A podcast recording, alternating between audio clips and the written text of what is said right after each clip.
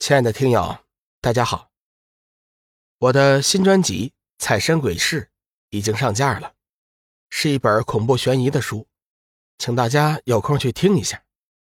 希望大家呢能够点赞、订阅、评论，谢谢大家。如果手里有月票的，也可以呢投上你们宝贵的一票。新古月大陆之剑行天下。一个剑仙的传奇，一个玄幻的故事，精彩无限，尽在喜马拉雅。主播刘冲讲故事，欢迎您的订阅。第四百四十九集，长老议事。小玉急忙问道：“若仙姐，你要离开玄青山，为什么呀？”冷若轩悠悠的道：“不是离开玄青山，是要离开修真界。我已经没时间了。离开修真界。”小玉惊讶的说：“若轩姐，你到底要去哪里呀？”冷若轩看了两人一眼，说：“有些事情，我现在还不能说。想必你们也应该看出来了，我并不是修真界的人，我的身份。”现在也不方便告诉你们，不过，你们迟早会知道的。冷若轩如此分说，自然有他的苦衷。小玉也不好再追问。龙宇走近一点，说：“什么时候走？到时候通知我和小玉，我们为你送行。到时候，我还有礼物要送给你。”龙宇想起了当初在九宅星君的洞府中得到的仙剑。当初龙宇拿了两把，准备一把送给冷若轩，一把送给小玉，后来却被一些事情耽误了。现在冷若轩要走了，龙宇再次想起来这件事情。冷若轩点了点头：“好的，我会的。具体的时间我现在还不能确定，不过也超不过一个月的时间。临走之前，我最起码……”要解决了天机子师徒，我不能眼睁睁的看着玄清门毁在他们两个人的手中。冷若轩在玄清门已经待了一段不少的时间，多少也有了一些感情。天机子师徒的真实面目他已经完全清楚。如果继续不管的话，玄青山迟早会为今天的天机子师徒而跌入万劫不复之地。冷若轩走后。小玉问龙宇：“小雨，你说若萱姐到底是个什么样的人呢？我总感觉，她身上的神秘和你一般的多。”龙宇想了一下，说：“若萱姐的身份确实很神秘，我也猜不出来。不过有一点可以肯定，她对我们的情谊却是真的。不管她是什么身份，我们永远都把她作为最好的朋友。”随着修为力量的提升，龙宇已经感应到了一些端倪。他发现，冷若轩的身上加封了几道强大的禁制，这些禁制显然是为了封印本身的修为力量。换句话说，冷若轩的本身修为力量高的吓人，即便是如今的龙宇也绝非对手。当然，他身上的封印没有解除之前，龙宇。还是有实力一拼的。小玉点了点头，嗯，你说的对，我们不应该在乎若萱姐的身份，她的确帮了我们很多。当初在玄青山的时候，如果没有她的照顾，我都不知道该怎么办了。暮晨的阳光洒满大地，万物苏醒，玄青山变得热闹起来。会盟的十一位长老。以及各大门派的掌教纷纷到齐，全部聚集在玄清大殿，等候寒水盟主和金仙小玉的降临。今天是第一次会盟仪式，龙宇和小玉也不敢怠慢，换上正式的服饰，双双到场。登上黄金宝座之后，一股傲视天下的气势顿时从他身上弥散开来，众修真一片肃然之色。心中充满了敬意。龙宇很满意大家的表现，站起身来说：“各位长老、掌教，今天是我们会盟的第一次议事，大家可以就黑暗之渊的事情畅所欲言。阿弥陀佛。空明大师低声宣了一声佛号，说：“老衲有话要说。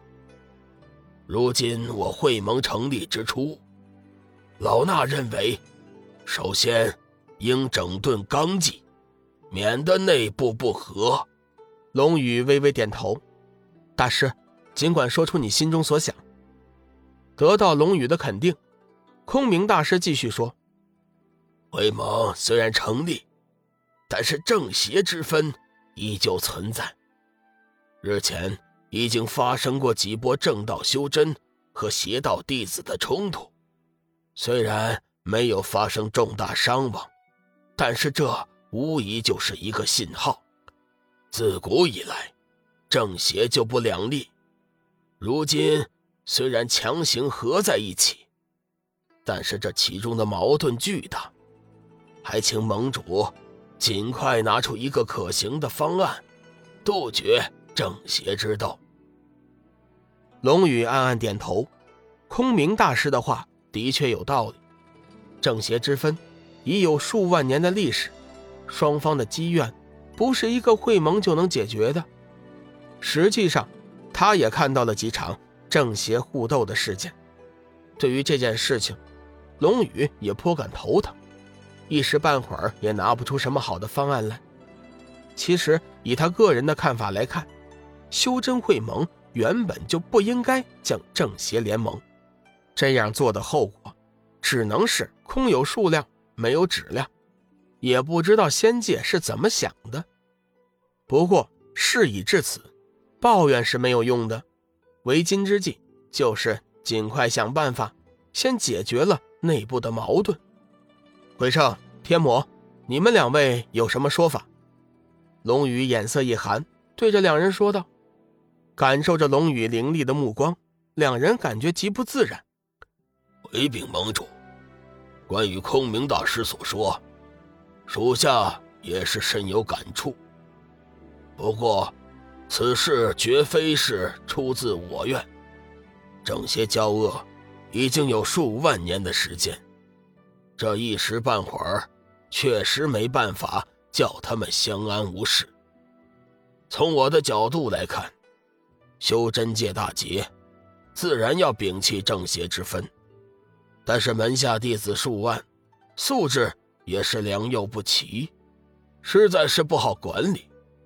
不过，从今天起，我定当颁布更加严厉的法令，约束门人弟子。不让他们生事。天魔率先打破了沉闷，阐述了自己的观点。鬼圣见龙宇默默无语，上前拱手道：“盟主大人，天魔长老说的极是，这件事情确实不是一天两天就能解决的，还请盟主明察。”龙宇头都大了。平心而论，天魔和鬼圣的话也不是没有道理。实际上。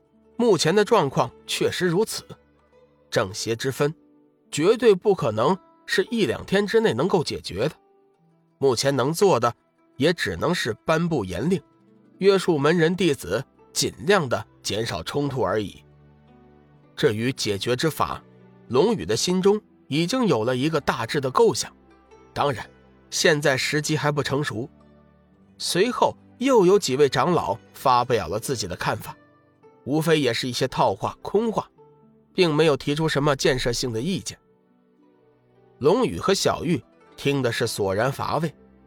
紫云真人眼见龙宇和小玉的神色，心知他对那些都不感兴趣，起身上前说：“盟主，我有话要说。”龙宇点了点头，道：“但说无妨。”紫云真人环视一圈，说：“在下认为。”目前黑暗之渊暂时还没有大的动作，我们最好是利用这段时间，先将会盟的力量磨合一下，派出一些精英出外历练。数日前，我接到消息，东海之滨出现了一大批不明来历的魔兽，这些魔兽多有骚扰海滨居民，几天之内，海滨的人数骤减一半。我认为，我们完全可以派出正邪两道的会盟高手，前去剿灭魔兽，一来历练，二来为民除害，也算是积了无上功德。不知道盟主意下如何呀？龙宇想了一下，说：“嗯，不错，紫云长老的建议非常好。这件事情就交于你全权处理。回头你可以在会盟挑选一些资质、修为都不错的弟子，前去东海之滨历练，顺便绞杀那些魔兽。对了，最好能查查那些魔兽的来历。”龙宇担心这些魔兽会和黑暗之渊有关系。紫云真人拱手说：“属下定当竭尽全力处置这件事情，一有消息，即向盟主汇报。”本集已经结束，非常感谢您的收听。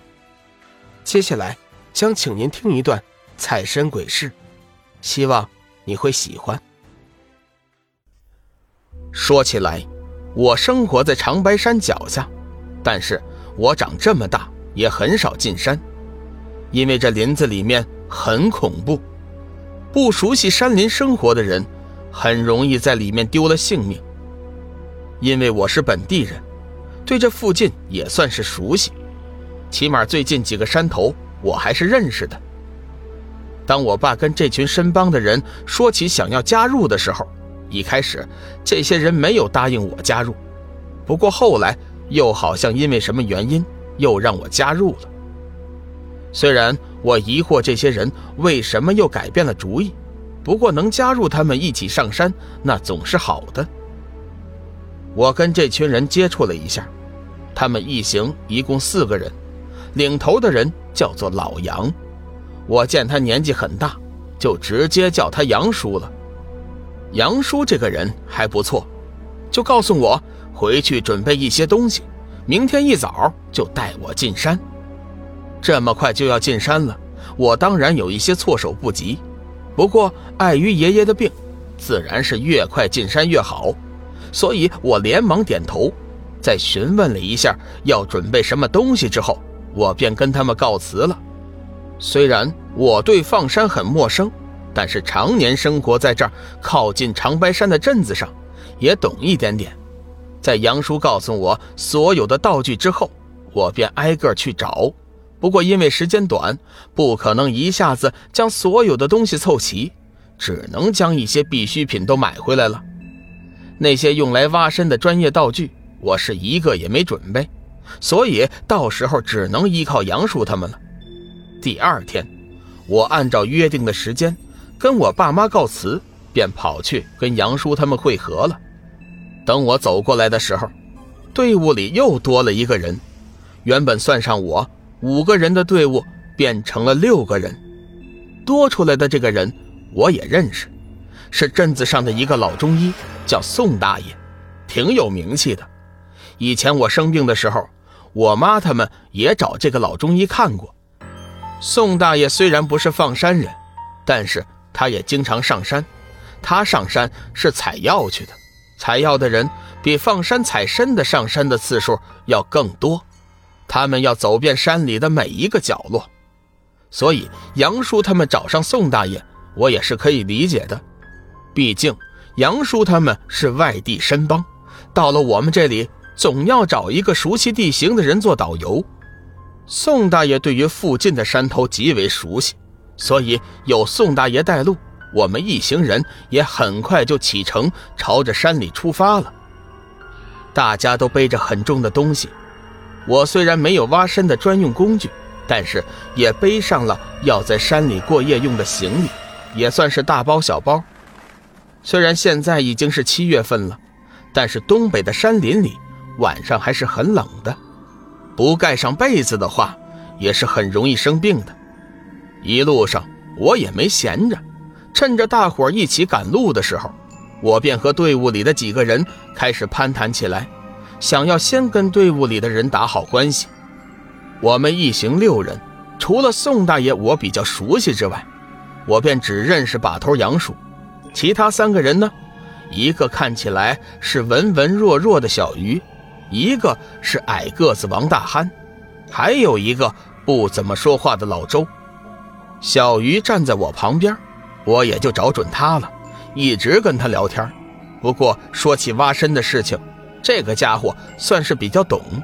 一路上，我跟他请教了不少的规矩，比如为什么把头杨叔一开始不打算让我加入的，突然又改变了主意。那是因为上山挖参这个门道有很多规矩要讲，比如进山的人数问题，比较忌讳二、四、五等人数。两个人呢，怕挖到大参和老参的时候，其中一个人会见财起意，谋财害命。